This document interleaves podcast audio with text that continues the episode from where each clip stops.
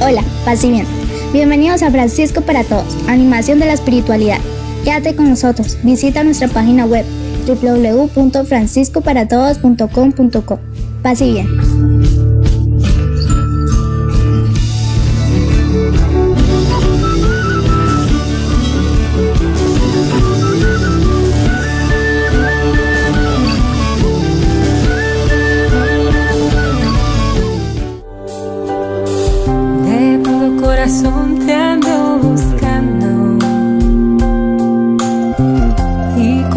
Tesoro tu palabra guardo.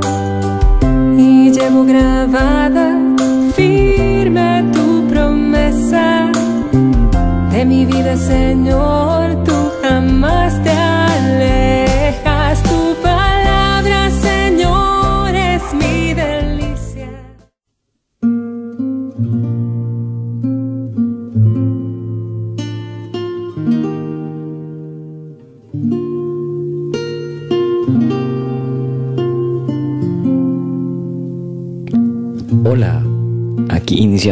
Tu palabra es vida. En esta ocasión nos encontramos ante la solemnidad de los santos apóstoles Pedro y Pablo. Esta muy antigua fiesta nos brinda la oportunidad de afirmar nuestra comunión en y con la Iglesia y de fortalecer nuestro compromiso cristiano. Que el Señor aumente nuestra fe para que ejemplo de estos dos titanes de la fe que hoy celebramos nos haga ser fieles en el anuncio de la buena noticia. Aquí iniciamos. De todo corazón te ando buscando y como un tesoro tu palabra guardo y llevo grabada firme tu promesa de mi vida, Señor, tú jamás te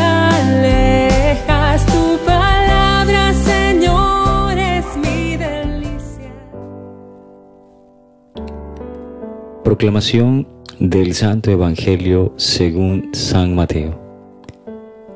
Al llegar a la región de Cesarea de Filipo, Jesús preguntó a sus discípulos, ¿quién dice la gente que es este hombre? Ellos contestaron, unos dicen que Juan Bautista, otros dicen que Elías, otros dicen que Jeremías o uno de los profetas. Entonces Jesús les preguntó, ¿y ustedes quién dicen que soy yo? Simón Pedro tomó la palabra y dijo, Tú eres el Mesías, el Hijo de Dios vivo. Jesús entonces les respondió, Dichoso tú, Simón, hijo de Jonás, porque eso no te lo ha revelado nadie de carne y hueso, sino mi Padre del cielo. Ahora te digo yo, tú eres Pedro, y sobre esta roca voy a edificar mi iglesia, y el poder de la muerte no la derrotará. Te daré las llaves del reino de Dios. Así, lo que ates en la tierra quedará atado en el cielo, y lo que desates en la tierra quedará desatado en el cielo. Palabra del Señor. Gloria a ti, Señor Jesús. Queridos hermanos y hermanas, hemos llegado a esta solemnidad una vez más de los santos Pedro y Pablo, nuestros hermanos que bien los podemos seguir considerando como columnas sobre las cuales se ha edificado este edificio que es nuestra comunidad sobre la fe de ellos, sobre su testimonio y todo el trabajo que realizaron en la iglesia primitiva, nosotros hoy podemos sentirnos parte de una historia, parte de algo mucho más grande que lo que hoy eh, consideramos. Entonces le damos infinitas gracias a Dios por la persona, por la, el trabajo, por todo lo que aportaron durante el tiempo que permanecieron en el seno de la iglesia y lo que siguen aportando a lo largo de estos siglos. Se ha escogido para la solemnidad de, esta, de estos santos Pedro y Pablo un texto del Evangelio de Mateo. El Evangelio que venimos comentando durante todos estos días y que de alguna manera nos adelanta al capítulo 16. Nos encontramos todavía en el capítulo octavo, pero ahora por la solemnidad nos pasamos, nos saltamos hasta el capítulo 16 y luego retornaremos la lectura eh, cotidiana ah, en el siguiente episodio. El pasaje se conoce como la confesión de Pedro en Cesarea y él nos sitúa en un momento clave de la vida de Jesús. Parece que en su ministerio tuvo unos comienzos brillantes como lo vimos en el discurso de la montaña y los episodios que ocurren exactamente al bajar de allí y que fueron muchos los que le siguieron. Pero después de ese triunfo inicial, tuvo que afrontar el rechazo de los jefes, la incomprensión del pueblo y el fracaso aparente de su misión. Es entonces cuando se dirige Jesús a sus discípulos y aparece esta doble pregunta. ¿Quién dice la gente de este hombre? ¿Y ustedes quién dicen que soy yo? no es un juego literario, sino una cuestión vital. Necesitas saber qué es lo que piensa la gente y qué es lo que piensan ellos, qué es lo que piensan los de afuera y los de dentro, para ver si su práctica trae el reino y responde a lo que Dios quiere. Duda si el camino seguido hasta ahora es el acertado. El relato tal como lo leemos en este día se debe en gran parte a la pluma del evangelista San Mateo, que ha remodelado y amplificado el texto original que encontramos en el Evangelio de San Marcos en el capítulo octavo, añadiendo la afirmación de que Jesús es el Hijo de Dios y el encargo confiado a Pedro. Con esos retoques el evangelista hace que la atención de los lectores se centre no tanto en Jesús, como ocurre en el Evangelio de San Marcos, cuanto en la iglesia, el nuevo Israel que Jesús convoca en torno a la persona de Pedro como resultado del rechazo de su pueblo y de la acogida de los discípulos. La doble pregunta de Jesús hace que aparezca con claridad la diferencia entre la opinión de la gente y la de los discípulos. Pedro, en nombre de estos últimos, reconoce que Jesús es el Mesías, el Hijo de Dios. Estos dos títulos resumen la fe de la comunidad de Mateo. No es suficiente decir que Jesús es el Mesías esperado por Israel. Hay que añadir que es Hijo de Dios. Así es como Mateo presenta a Jesús en la primera parte de su Evangelio que venimos nosotros comentando desde hace varios días. A esta confesión de Pedro, Jesús responde con una palabra de felicitación y encargo a la vez que es muy especial de cara a la iglesia. Jesús declara dichoso a Pedro no por sus méritos, sino porque el Padre le ha revelado el misterio de reconocerle como Mesías e Hijo de Dios. Y le confía la misión de ser la roca sobre la que asentará su iglesia, reunida en torno a los discípulos. El cambio de nombre conlleva un juego de palabras, Cefas, que significa roca, que describe de alguna manera eh, gráfica la tarea que Jesús le encomienda, ser roca firme para que la iglesia no sucumba ante las dificultades. Para ello, la entrega, le entrega las llaves del reino y le confiere el poder de atar y desatar. La entrega de las llaves equivale al nombramiento de mayordomo, como aparece muy claro en algunos textos del Antiguo Testamento como en el capítulo 22 del libro de Isaías.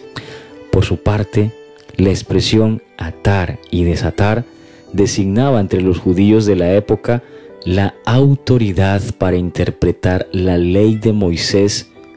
Así pues, Jesús nombra a Pedro mayordomo y supervisor de su iglesia con autoridad para interpretar la ley según las palabras de Jesús y adaptarla a nuevas necesidades y situaciones. Las palabras que Mateo pone en boca de Jesús contienen numerosas expresiones arameas, el poder del abismo, las llaves del reino, atar y desatar, lo cual habla en favor de su antigüedad.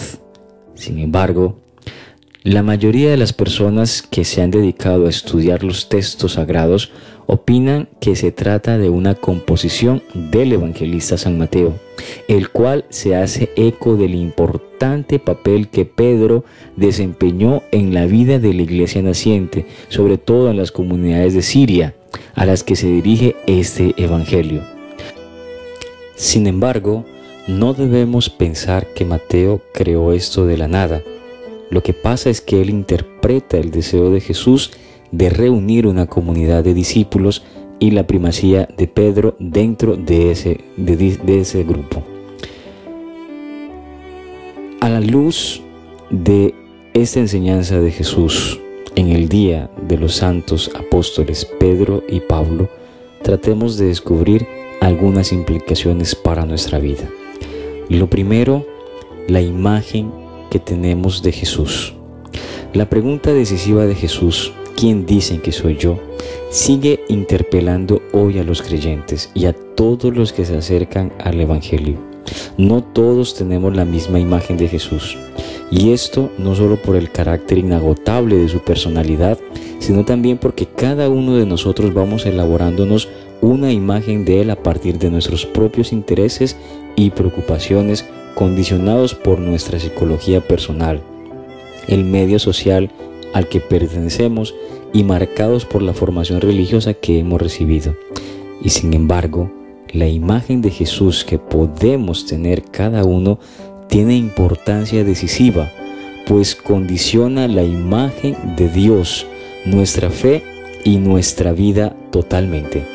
Una imagen empobrecida, unilateral, parcial o falsa de Jesús nos conducirá a una vivencia empobrecida, unilateral, parcial o falsa de la fe y de la vida. Hay cristianos que entienden y viven su religión de tal manera que probablemente nunca podrán tener una experiencia viva de lo que es encontrarse personalmente con el Señor Jesús. Desgraciadamente, no sospechan lo que Él podría ser para su vida. Esos cristianos ignoran quién es Jesús y están condenados por su misma religión a no descubrirlo jamás. Lo segundo, aprender a escuchar al otro con mayúscula. Todos tenemos tendencia a preguntarle a Dios y creemos que está ahí para eso como si su oficio en el universo consistiese en responder a las cuestiones que nosotros le planteamos. Todos nos sentimos con derecho a someterle a examen para que nos facilite explicaciones convincentes o para que justifique sus ausencias, retrasos e incumplimientos. En una palabra, tendemos a invertir las posiciones. El Evangelio que acabamos de proclamar nos recuerda oportunamente que es Él quien nos plantea las preguntas y quien nos somete a examen.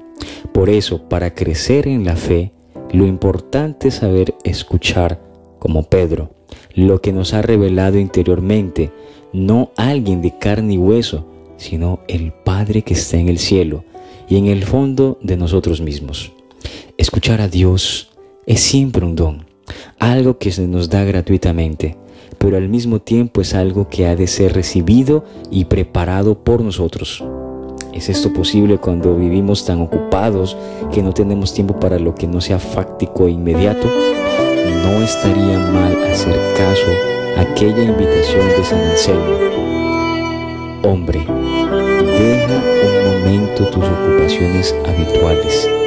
Entra un instante en ti mismo, lejos del tumulto de tus pensamientos Arroja fuera de ti las preocupaciones agobiantes. Aparta de ti tus inquietudes. Dedícale algún rato a Dios y descansa siquiera un momento en su presencia. Haz verdad estas palabras. Busco tu rostro, Señor, y ya verás lo que ocurre. Como tercero, pensar en el testimonio de la fe. Dar testimonio de fe hoy y aquí.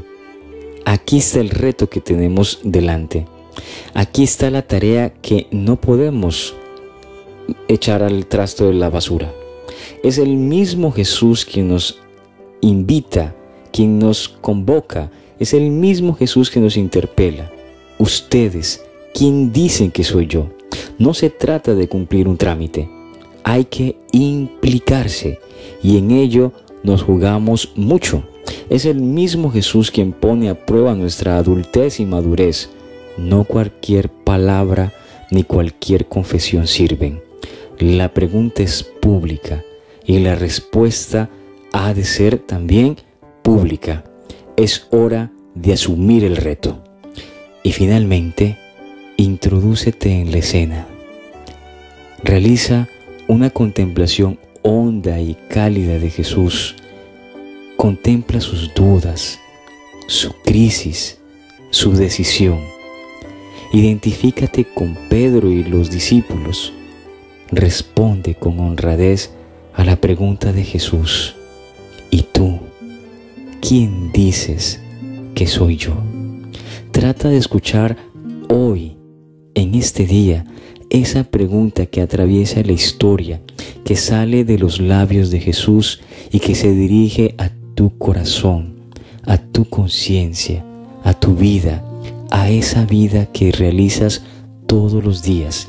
No trates de responder en este día a la ligera. No trates de responder como para quedar bien con alguien. Piensa un momento, detente un momento y mira la vida que tienes, mira el camino que has recorrido y vuelve a escuchar la pregunta de Jesús una y otra vez, contemplando esa vida. ¿Y tú, quién dices que soy yo? Y trata de encontrar la respuesta a esa pregunta precisamente en el camino que has recorrido hasta el día de hoy. Tus decisiones, tu comportamiento, las cosas que te agradan, las cosas a las que les dedicas tiempo, las personas que frecuentas, tus gustos, en todo ello, ¿qué estás diciendo que es Jesús para tu vida? Sentir lo que la iglesia te ofrece y te da. Hoy es un día para sentirse más iglesia que antes. Ver tu testimonio de fe aquí y ahora. Has recibido la fe desde el bautismo, cuando eras pequeñito, cuando eras pequeñita. Otras personas quisieron regalarte semejante don, el de la fe. Ahora que has crecido, que tienes la capacidad de escuchar, de meditar y de contemplar al Señor y de poder experimentarlo en tu vida, revisa cómo estás dando testimonio de Él en el mundo concreto en el que vives.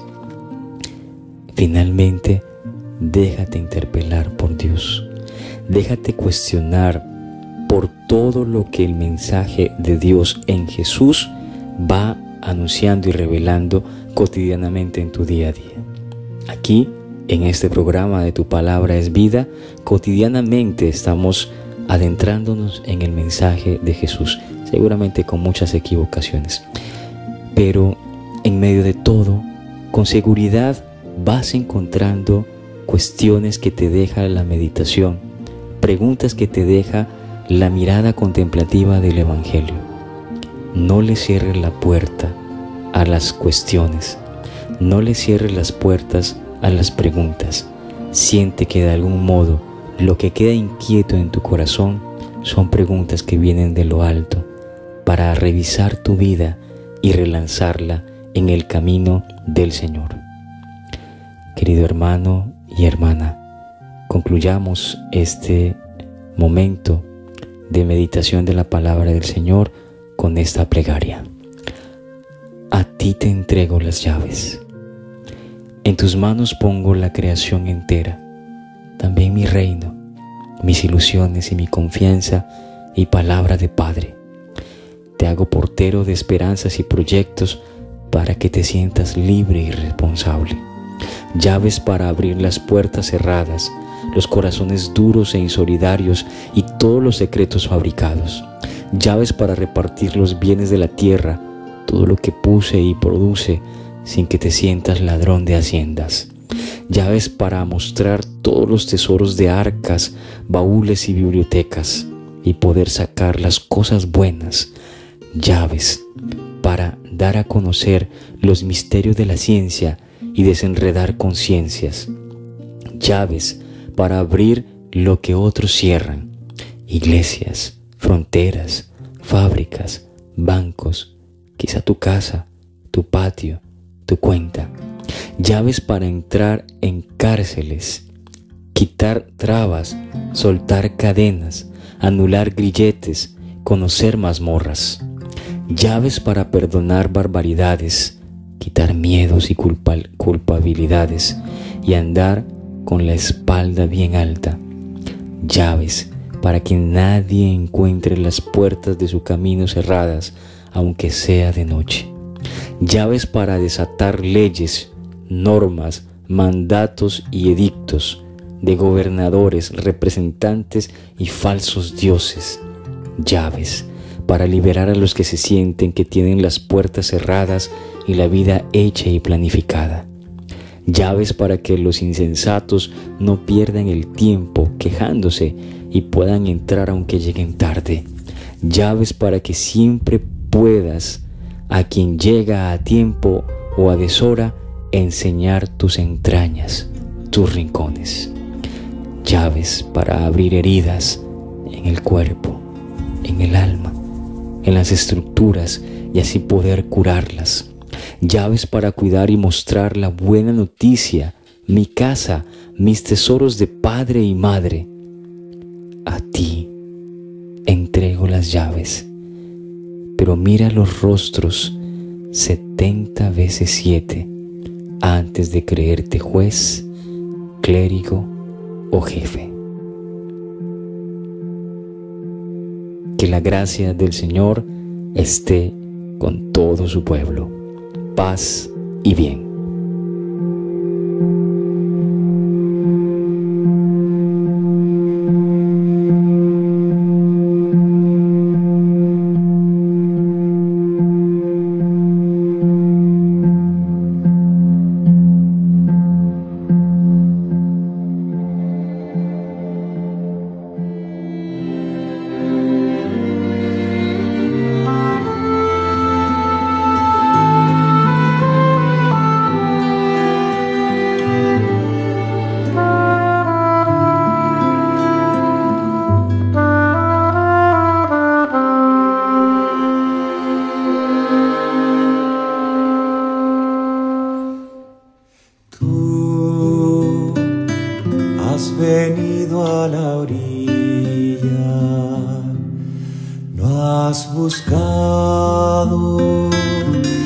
Sabios ni a ricos, tan solo quieres que yo te siga. Señor, me has mirado a los ojos, sonriendo, has dicho mi la arena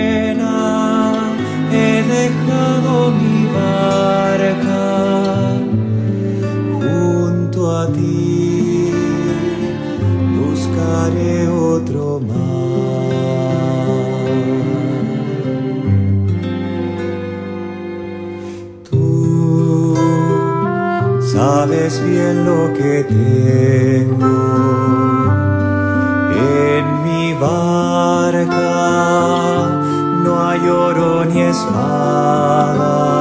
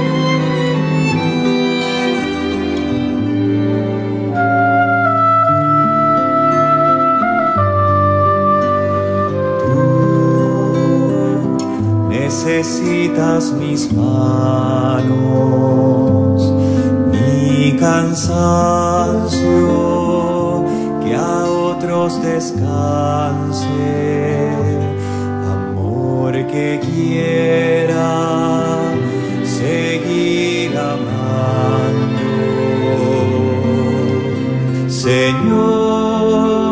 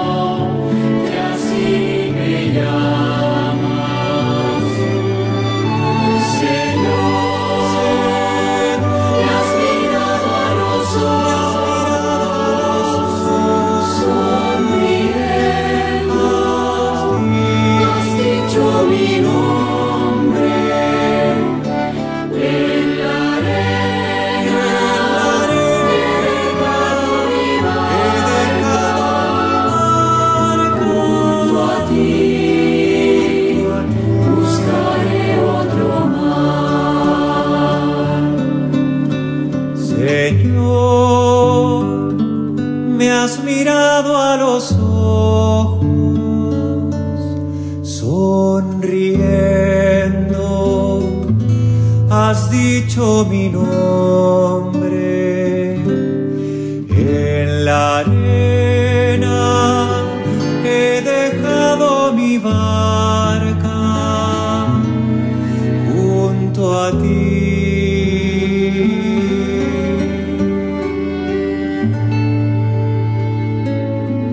Buscaré